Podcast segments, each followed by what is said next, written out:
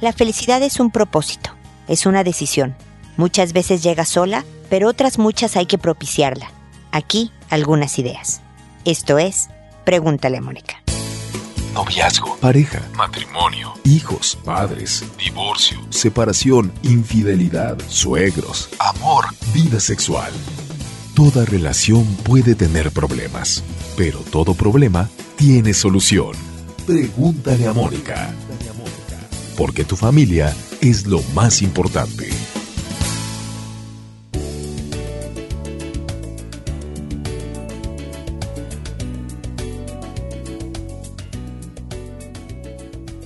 Bienvenidos amigos una vez más a Pregúntale a Mónica. Soy Mónica Bulnes de Lara, como siempre, feliz de encontrarme con ustedes en este espacio en donde compartimos ideas, estrategias para mejorar nuestra vida, mejorando nuestras relaciones interpersonales, nuestro trabajo, nuestra familia, nuestros amigos y así hacernos un buen destino. Esto saben que lo hago no solo a través de este podcast, que ustedes encuentran en la página www.preguntaleamónica.com, sino también en Facebook, Twitter, Instagram, YouTube, con algunos videos, eh, dos libros y un tercero que está a punto, espero, de, de, ser publicado, espero para finales de año, todos acerca de educar hijos. Unos son hijos pequeños, cómo fortalecer el carácter, ese se llama No Más Víctimas, otro sobre adolescentes y redes sociales y celulares y todo esto, que se llama Generación App, APP. Y bueno, y el que ya terminé, pero estoy dándole los últimos toques finales, que habla sobre cómo educar en sexualidad a los hijos.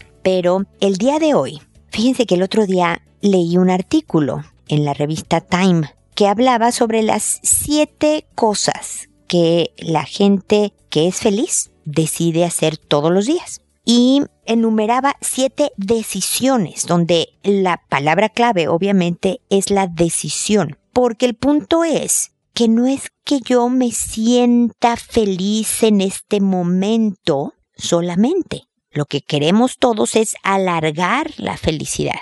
Pero no es que ella nos encuentre o nosotros lleguemos a este lugar, sino muchas veces nosotros tenemos o que preparar el terreno o que poner el escenario, es decir, propiciar a que se dé la felicidad. Y entonces, ¿cuáles eran estas siete decisiones? Y, y, lo enumeraba así la revista. Primero, deciden hacer ejercicios. Con relación a sentirte más feliz, de acuerdo a este artículo de la revista Time, lo único que necesitas es hacer siete minutos de ejercicio al día. Esto es suficiente para activar tus endorfinas, para que todos los neurotransmisores del famoso circuito de bienestar se activen. Pero es una decisión, me voy a mover más. Pero no de que me voy a parar de la cama y voy a dar siete pasos, no, sino que voy a hacer siete minutos de una actividad que funcione como ejercicio, por lo menos siete, ¿no? Número dos, eligen decidir parte de su tiempo todos los días, ¿no? Afuera, en el exterior ver el mundo real, ¿no? Ya sea el patio, un parque, la banqueta, con 20 minutos al día que tú pases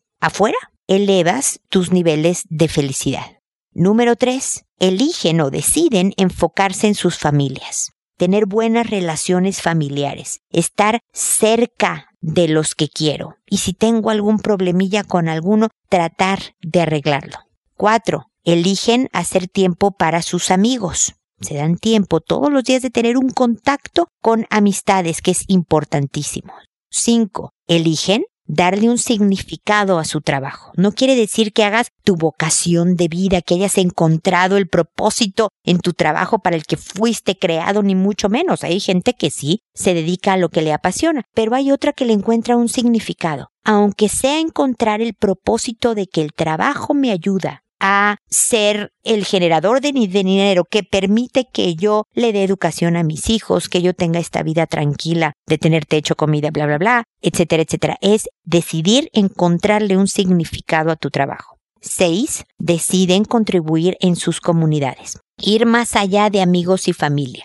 Ayudar de alguna forma, corresponder de alguna forma por pequeñita que sea. Eso lo hace gente que se reporta como más feliz. Y finalmente, pero no menos importante, deciden tener suficientes horas de sueño.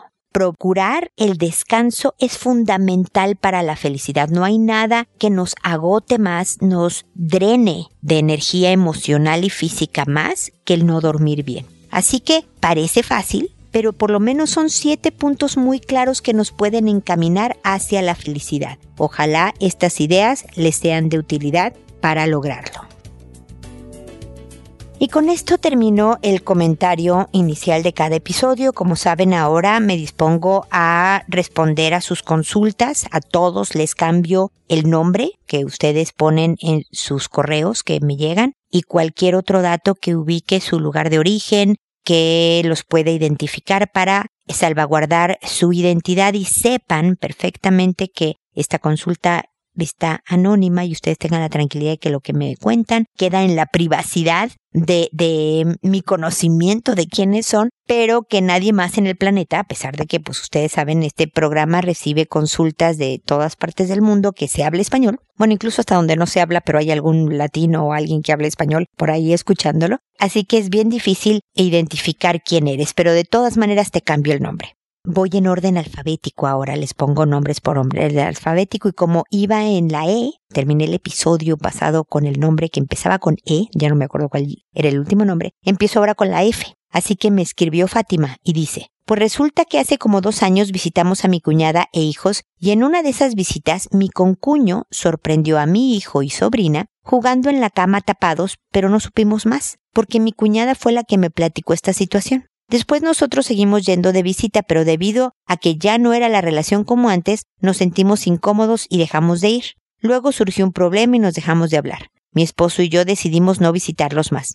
Así estuvimos más de un año. Después mi suegra nos pidió que arregláramos nuestro problema y mi cuñada y concuño fueron a hablar con nosotros y ya nos volvimos a hablar. Pero hace poco tiempo fuimos de visita a ver a mi cuñada y familia y mi concuño sorprendió a mi hijo y sobrina dándose un beso en la boca y le comentó a mi cuñada. Ella habló con mi hijo y sobrina inmediatamente enfrente de mí, pero ya antes había hablado con su hija y la niña argumentó que mi hijo fue el de la idea de besarse, cosa que mi hijo niega. Él dice que ella le dijo que le diera un beso y si no se lo daba ya no jugaría con él. Mi hijo casi no dice mentiras, pero pues yo quisiera que usted me ayudara a entender la situación y a saber si alguno de ellos está siendo abusado sexualmente por alguien. A ver, Fátima, es difícil por el escenario que tú me eh, dibujas o describes en tu consulta, saber si alguien está siendo sexualmente abusado. La verdad es que los niños curiosean con la sexualidad.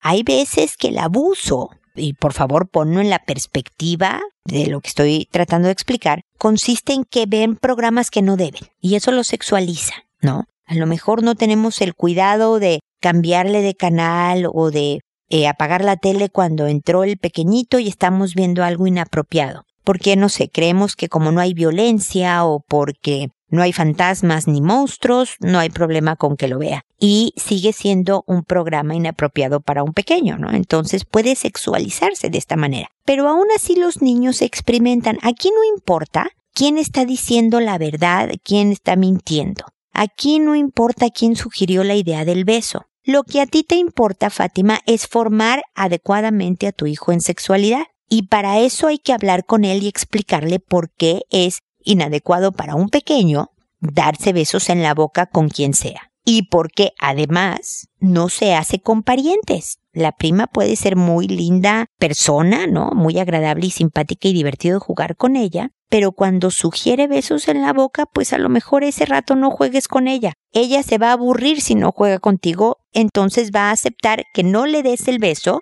pero tarde o temprano volverá a jugar. Pero explícale más bien por qué. ¿Para qué son los besos en la boca? ¿Cuándo es que se deben de dar? ¿A quién y en qué momento? Todo el contexto que tú quieres que aprenda. Obviamente a los ocho añitos que pueda tener uno y demás, pues no se le va a quedar toda esta información. Esta es una plática que se tiene conforme los hijos crecen, repitiendo las mismas ideas y valores importantes para ti y tu familia, de tal manera que poco a poco el otro las vaya internalizando pero sobre todo que independientemente, si por ejemplo, si tu cuñada o tu concuño manejan mal el tema, tú con tu hijo le dices, mira, tu tía no debió de decírtelo así, o no debió de decirte sin mí tal cosa. ¿no? O le faltó decir esto. O tu tía hizo bien en decir esto otro, también se vale decir. Me explico, Fátima. Tú encárgate de tu hijo. Esto que están haciendo estos pequeñinos pueden ser solo experimentación, pero tienen que saber como si lo hubieras descubierto robándose algo, ¿no?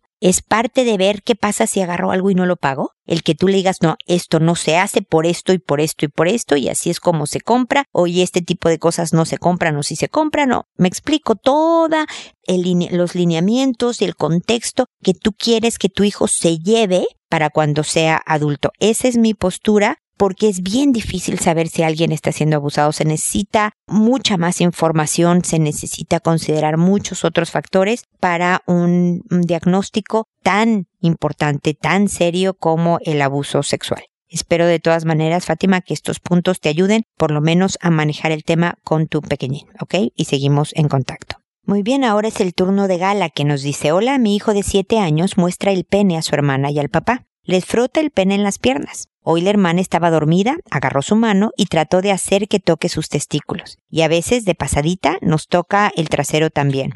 También me apoya, pero muy leve. ¿Qué debo hacer? Pues creo que eso ya pasó de lo normal. La hermana de 13 años ya le pegó fuerte un par de veces. No lo aguanta más y no sabe cómo reaccionar. Y cuando lo amenaza de que le va a contar a su psicóloga, le pega. Esta última parte, mi querida Gala, no la entendí bien. Entiendo que la hermana lo amenaza, pero no sé la psicóloga de quién es, de la hermana o de él, porque este pequeñito sí requiere de un de una asesoría terapéutica. Este tipo de conductas, esta extrema sexualidad, habla de mucha ansiedad, es un desahogo de ansiedad, pero hacia la parte sexual, que puede estar provocada o por un abuso sexual, querida Gala. Aquí sí ya te puedo decir que puede haber sido en alguna parte donde vio o, le hicieron o le hicieron hacer o algo con el tema sexual porque está demasiado sexualizado. Los golpes fuertes no le van a ayudar eh, a disminuir la ansiedad, al contrario, puede provocar una intensificación de estas conductas. Se le debe de decir claramente que no, que no es adecuado, ni para un niño de esa edad,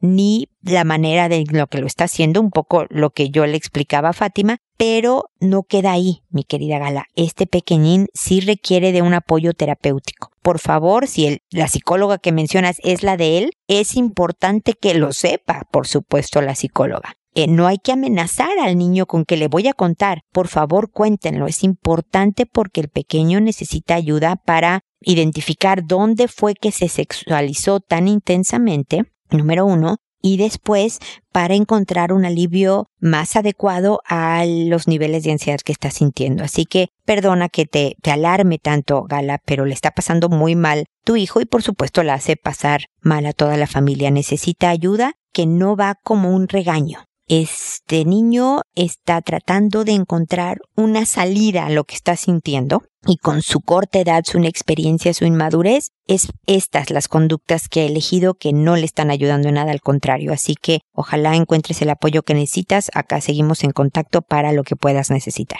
Aide, por otro lado, dice Mónica, me da mucho gusto que se genere conciencia con el tema del acoso hacia las mujeres. Simplemente no se vale. Sin embargo, en el contingente vi algunas pancartas que expresaban me visto como quiero donde quiera o conceptos por el estilo. Nadie tiene por qué abusar o insultar o tocar a una mujer jamás, independientemente de cómo se vista. Pero lo anterior no quita que sea una agresión para mí y para mis niños de 14 y mi hija de 11 encontrarme en el supermercado a unas mujeres que parece que literal, parece que salieron del table dance con tremendo escote. A mis hijos les dije que esas no son formas de vestirse y que no podemos estar acudiendo así a este tipo de lugares. Hombre o mujeres tenemos que cumplir con protocolos de vestimenta. Sé que este no es un tema de psicología, pero sí de entender el pudor y las formas como un respeto hacia los otros. Sería bueno tocar el tema de que no está a negociación el que nos respeten como mujeres, pero que también es una agresión ver a una mujer que se viste de una manera no conforme al entorno. ¿Estoy mal? ¿Estoy dando mensajes demasiado moralistas? Esto es un tema de no mayor importancia respecto a otros casos, pero pienso que tenemos que ser más consecuentes como mujeres y hombres. Muchas gracias por leerme.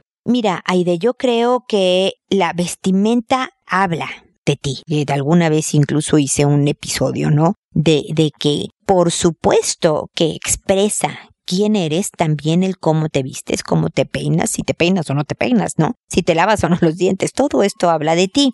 cada persona tiene una interpretación de lo que expresa y es producto también de su entorno, de su crianza, de su cultura inclusive. Tú sabes, por ejemplo, que en África, ¿no? Las mujeres andan despechugadas por la vida y ni quien las voltea a ver dos veces, ¿no? En ciertas tribus esto es algo cotidiano y sin importancia que si tú ves en una ciudad, a lo mejor en América Latina, a una mujer con solo falda, pues obviamente, además de que la detendrían rápidamente, pues provocaría escándalo y demás. Entonces, esto siempre es bien relativo. Yo creo que tú tienes derecho a tu opinión y creo que tienes el derecho a educar a tus hijos en el valor que tú consideres importante con lo de la vestimenta y a que tengan un pensamiento crítico sobre lo que expresa la vestimenta, un escote, una minifalda, un pantalón muy apretado en un hombre, unos colores muy chillantes o unos opacados, faldas hasta los tobillos, el maquillarse o no. Por ejemplo, yo ahora vivo en Chile y es la verdad es que alivia ver lo poco que se maquillan aquí. A mí me encanta esta parte porque yo soy muy mala para todo el maquillaje. Mientras que en mi cultura, México, de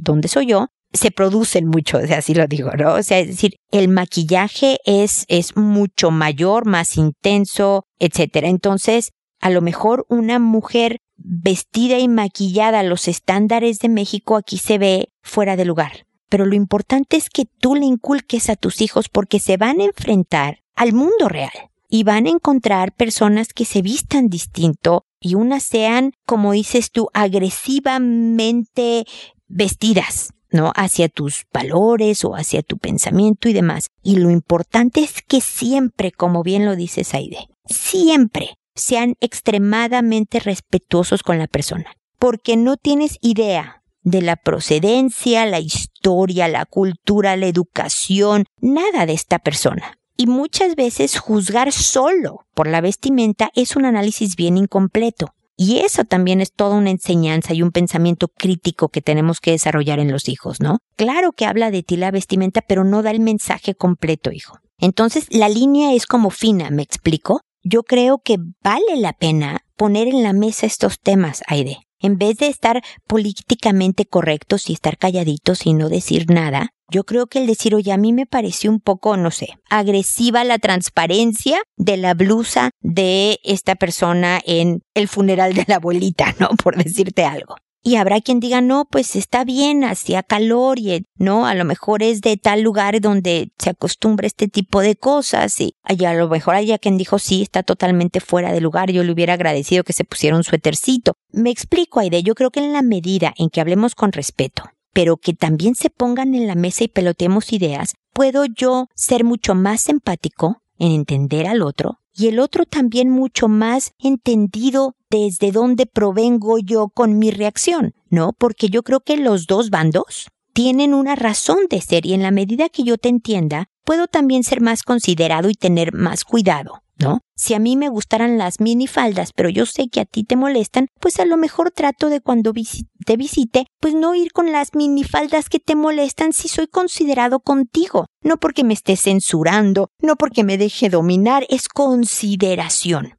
esa misma acción yo la puedo ver como me está sometiendo. Pero si la veo como, sabes que voy a tener esta atención con ella porque me cae bien, porque es distinta y me interesa este punto de vista y no me pasa nada un día no traer esta minifalda, yo creo que se vale, pero todo se da a través del diálogo y la comprensión y como el amor por el otro espero haber transmitido mi punto ahí de no sé si fui tan clara, pero espero que te ayuden estos comentarios para sobre todo, que es mi interés acá, el que tú puedas hablar con tus hijos adolescentes sobre el tema y transmitirles lo que tú consideres lo más importante de todo esto, ¿ok?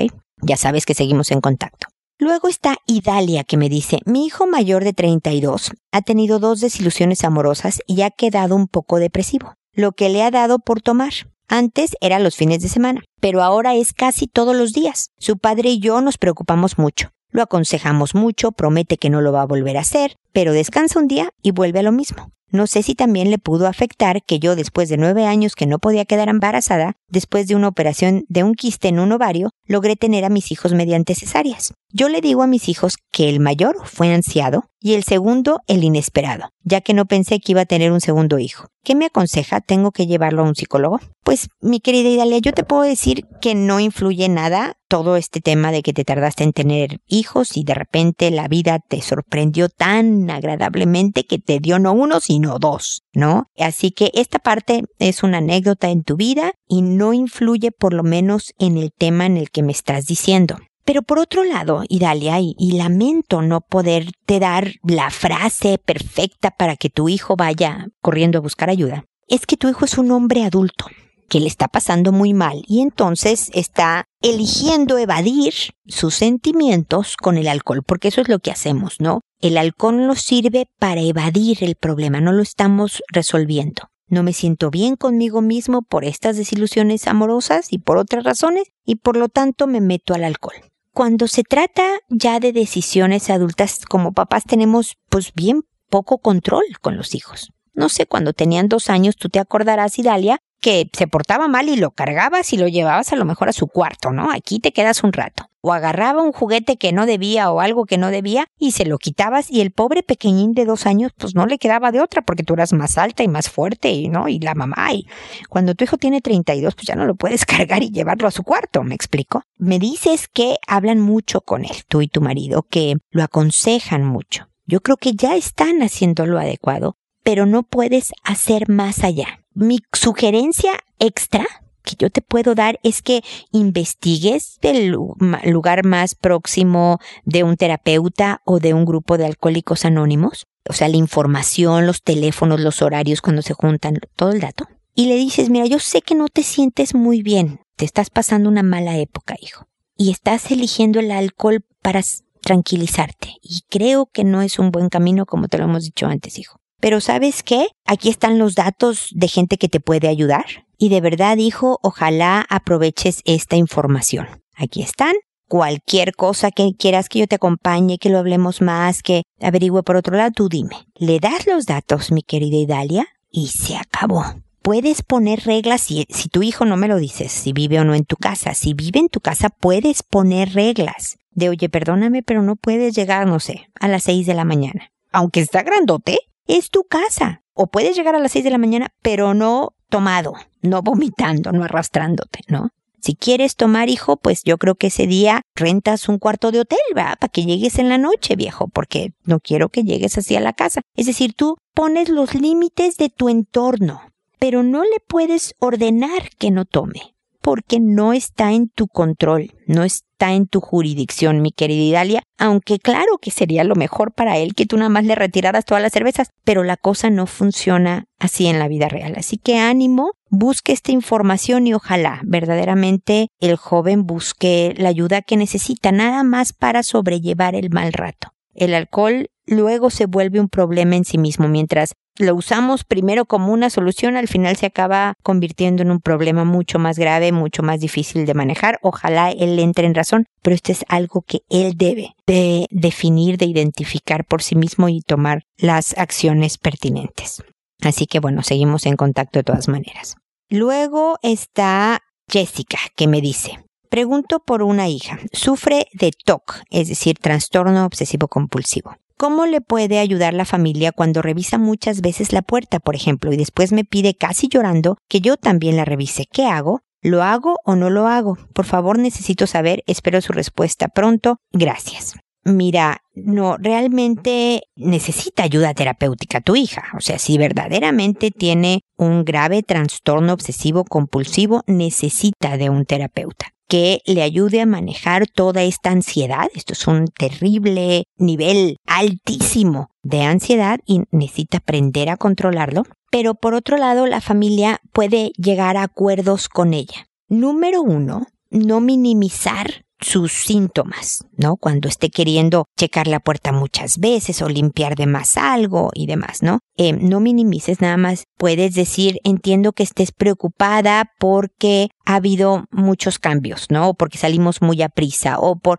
porque los cambios no le sientan nada bien a las personas con el trastorno obsesivo compulsivo pero llega a acuerdos con ella cuando no estén saliendo de la casa, cuando no esté pasando nada, Jessica, llega a acuerdos con ella, hija, cuando me pidas que yo vaya y cierre también, no lo voy a hacer. Te voy a decir ya cerramos, pero nada más. Si te quieres tú regresar, ese ya será tu asunto. Pero si ya no se puede regresar y me preguntas, ve tú y revisa y tú hazlo también, no lo voy a hacer porque no te ayudo. Necesitamos mantener ¿no? tus niveles de ansiedad lo más tranquilos posible y no te ayudo y los promuevo más si hago lo que tú me dices. Entonces, eh, llegamos a ese acuerdo, por favor, ¿me explico? La mejor manera, Jessica, es que en un momento en que no pase nada, llegues a esta negociación con ella para que cuando suceda el evento le digas, no, hija, ¿te acuerdas que en eso quedamos? Mira, vente, acompáñame, ¿no? Y a tratar de enfocar su atención por otro lado. Pero nada de esto va a funcionar sin la ayuda terapéutica. Esto no se cura solo, necesita la orientación y guía, ojalá de una terapeuta más bien orientada hacia eh, la terapia cognitivo-conductual. Son muy buenas con los TOCs entonces, pero si no, un terapeuta que le ayude a manejar todo este trastorno que se puede hacer cada vez mucho más fuerte si lo tiene tan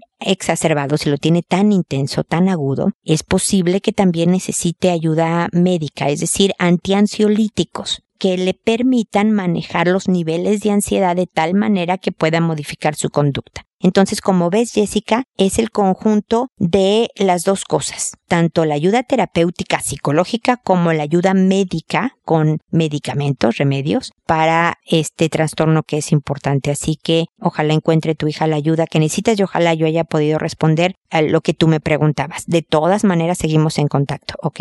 Y finalmente tenemos a Luis, que me dice buenas tardes, hace dos días encontré a dos sobrinas, una sobre la otra, besándose, y no es la primera vez, ya que lo había notado, pero no estaba segura. Una de las niñas tiene ocho años y la otra cuatro. La pequeña casi no entiende lo que pasó, pero la de ocho me rogó no contarle a sus padres, aunque no sé qué hacer, ya que soy el tío, no sé si contarle a sus padres o qué debo hacer porque la niña de ocho es la que tiene estas ideas porque ya lo había notado con otra sobrina pequeña y ella también. Además que le prohíben muchas cosas como la televisión y la mantienen muy cerca de la religión. ¿Qué debo hacer? Tengo miedo de no reaccionar a tiempo. Por favor, ayúdenme con un consejo. Mira, Luis, yo creo que tienes que hablar con tu sobrinita, decirle que ella sabe perfectamente que esto no es apropiado para una niñita de 8 años de hacer, que no es apropiado hacerlo con su primita o con otra, las más chiquitas que no entienden qué está pasando y que necesita de, de ayuda y de apoyo para que pueda ella manejar mejor lo que siente.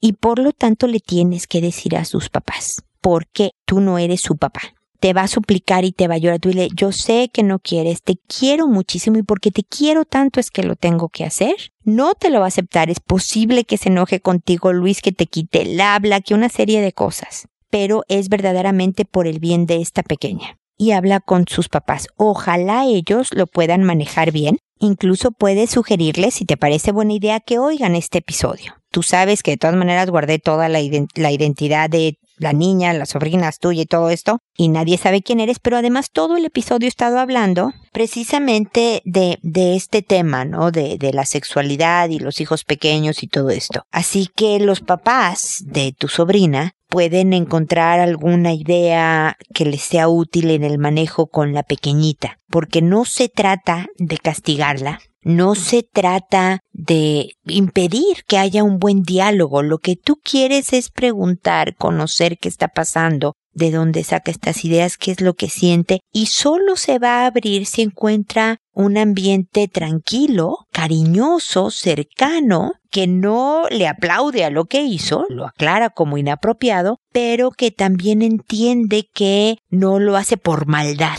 ¿no? Ni mucho menos, pero que es posible que necesite ayuda, apoyo, orientación y demás. Entonces, pues te, te, propongo esto, Luis. Yo sé que nunca es fácil como traicionar, pareciera una traición, ¿no? A sobrinos o a hijos o algo, pero cuando su bienestar, su formación adecuada como personas está en juego, todo esto va más allá de ser el tío divertido o el tío cercano, ¿no? Es posible que te deje ella de contar cosas, ¿no? Por un rato, por lo menos. Pero en el fondo ella también sabrá que lo hiciste por su bien. Entonces, suerte, cualquier otra cosa estamos en contacto y créanme, me voy a apurar en, en, que este libro de educación y formación en sexualidad, en donde hablo de todos estos temas que se exponen en este y otros programas y en sus consultas, queden, si no resueltos, por lo menos con ideas concretas de hacia dónde dirigir nuestros esfuerzos como papás, porque lo que queremos es que estos pequeñines se conviertan en unos buenos adultos capaces de construirse una buena vida, familiar, profesional, personal.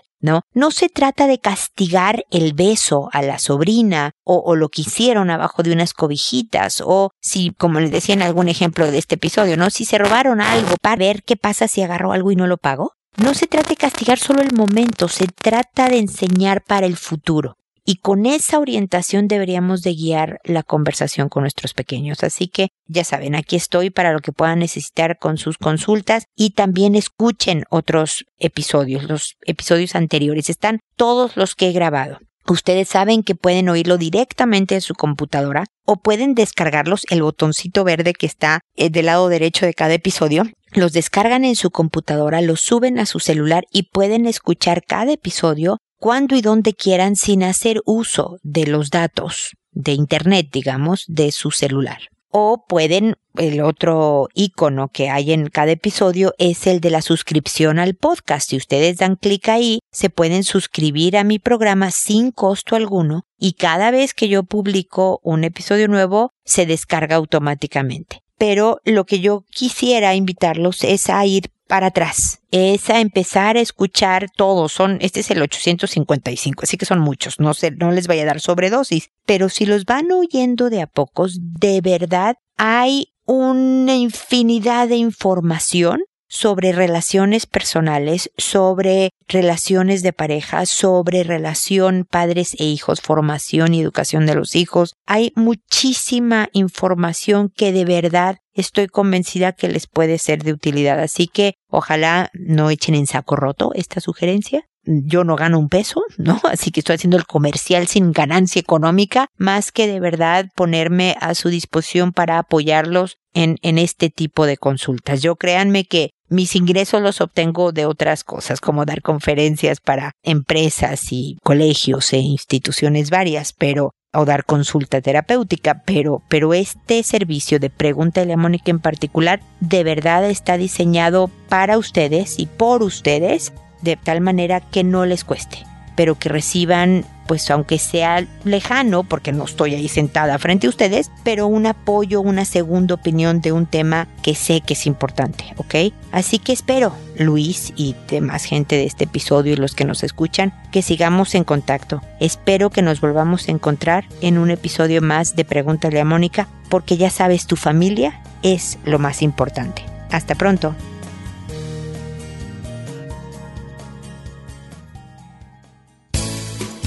¿Problemas en tus relaciones? No te preocupes, manda tu caso, juntos encontraremos la solución. www.preguntaleamónica.com Recuerda que tu familia es lo más importante.